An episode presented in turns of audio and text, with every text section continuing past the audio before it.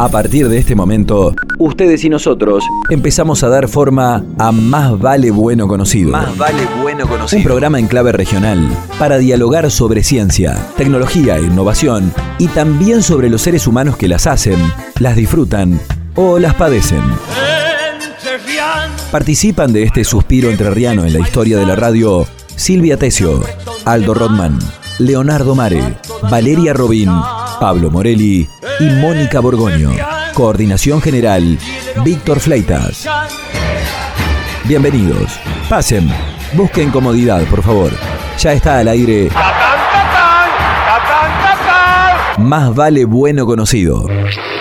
Este es el programa número uno de Más Vale Bueno Conocido, dedicado a la divulgación de las ciencias, interesado en amplificar, a escala social, el afán por bucear en el conocimiento de una vasta región del litoral argentino, cuyo epicentro es Paraná.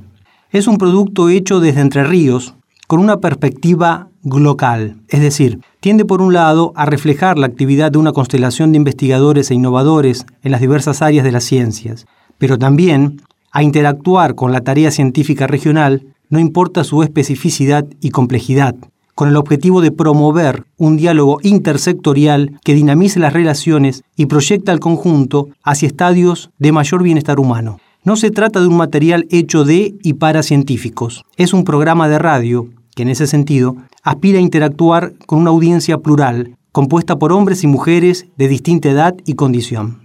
En los tiempos que corren, donde pareciera que el gesto altisonante fuera socialmente más relevante que los planteos de fondo, alguno le podría parecer que hacer un programa sobre las ciencias y los científicos es un gesto poco comprometido con la realidad, dirigido a una tribu, hecho para personas que van del laboratorio a su casa y de la biblioteca al aula, seres que habitan en una dimensión especial, distintas del resto, y por lo tanto alejados de los problemas y vicisitudes de los hombres y mujeres de a pie.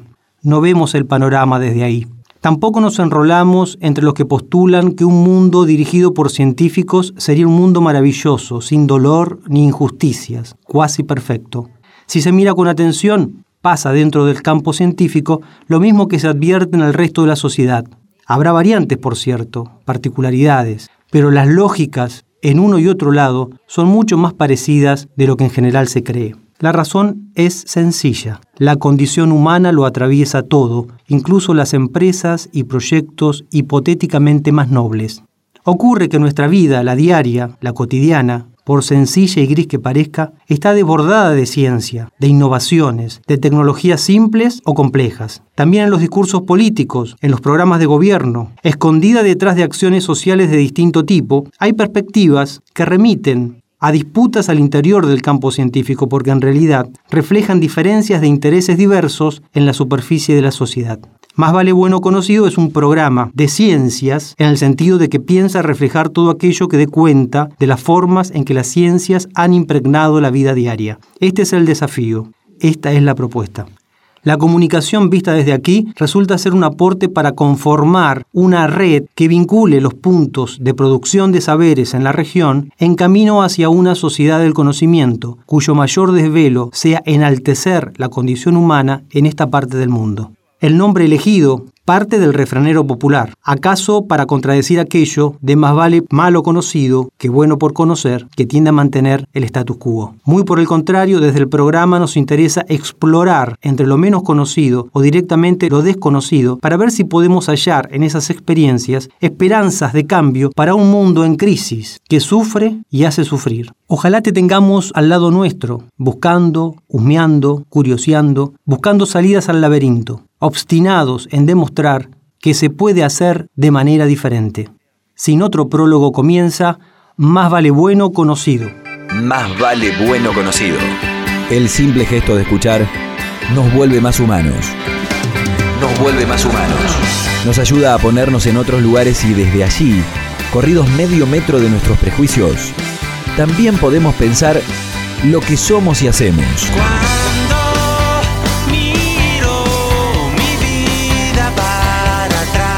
Lo que somos y hacemos.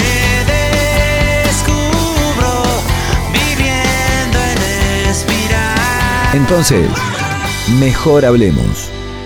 Más vale bueno conocido.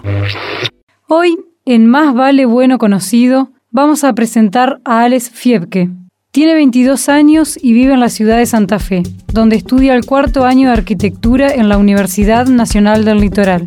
Pensarán ustedes que nos hemos acercado hasta el lugar para indagar sobre las distintas áreas de la edificación, las técnicas y los elementos de construcción, los costos o para obtener algún que otro dato sobre su programación.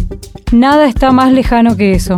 Las preguntas no tuvieron que ver con la construcción y el lugar de encuentro no fue un estudio de arquitectura. El entorno fue tan especial como la charla. Entre centeno, sésamo y jugos veggies, o jugo de verdura para los que no estamos en el tema, recibimos a Alex, en un almacén vegetariano y vegano que promueve y se esmera por un mundo más simple, limpio y desde luego saludable.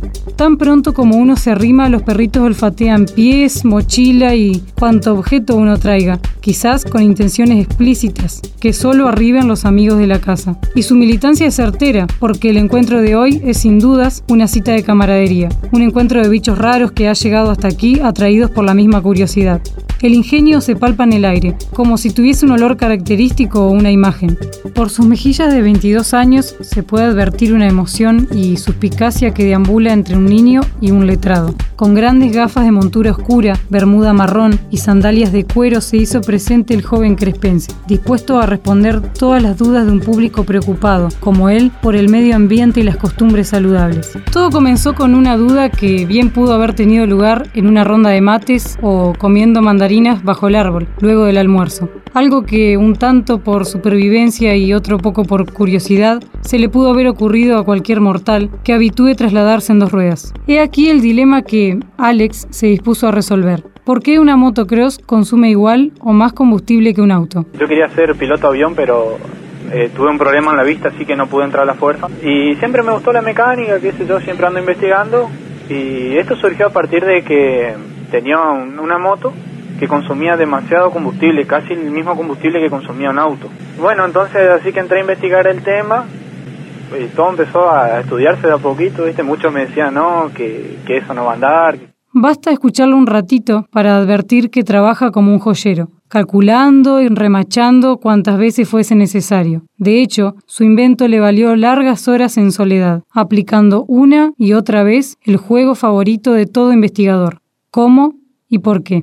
Luego de un año de prueba y error, logró fabricar un prototipo, pero al fallar este, insistió y fabricó un segundo que se llama de celda húmeda, para quedarse con la última fabricación, que es la que usa actualmente, que se llama de celda seca. Y bueno, entré a investigar el tema, entré a probar y fabriqué un prototipo y al primero me falló, no me andaba bien. Eh, luego fabriqué otro que se llama de celda húmeda, se, por ahí se encuentra información en, en YouTube, en internet, que es sumergida. Y después terminé fabricando otro prototipo más que se llama celda seca, que es la que estoy usando actualmente.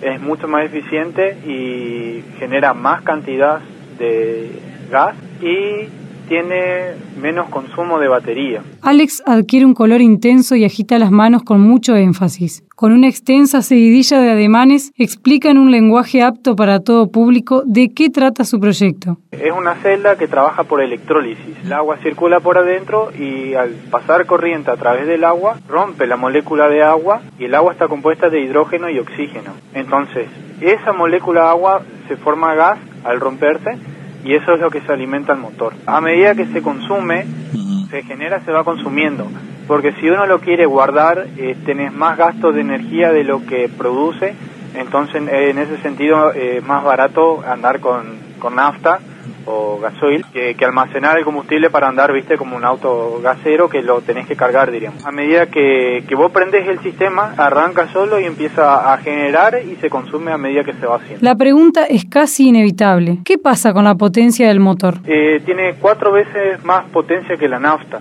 Así que en ese sentido, eh, un motor de, se lo puede hacer andar de dos formas diferentes. Una es convirtiéndolo completamente a agua, solo con hidrógeno, y la otra es haciéndolo andar con nafta y agua. Esto también depende del estado del motor, porque si es un motor que, que está muy maltratado, ¿viste? Tampoco uno puede esperar que esto funcione al 100%. Según indicó Alex, se puede usar agua dulce, salada o incluso agua sucia. El problema es que si se usa agua salada o sucia, impide el paso de la corriente porque se acumula una capa sobre la celda. Luego de dar las directivas, el joven aconsejó a los presentes usar agua limpia. Alex, que momentáneamente ha centrado su atención en uno de los visitantes, vuelve la cabeza y fija en la ventana sus ojos claros. Quizás proyectando su próximo invento o seguramente procesando la experiencia de ser el anfitrión. Es que el joven genio es un bicho de pocas madrigueras y muchas noches en vela.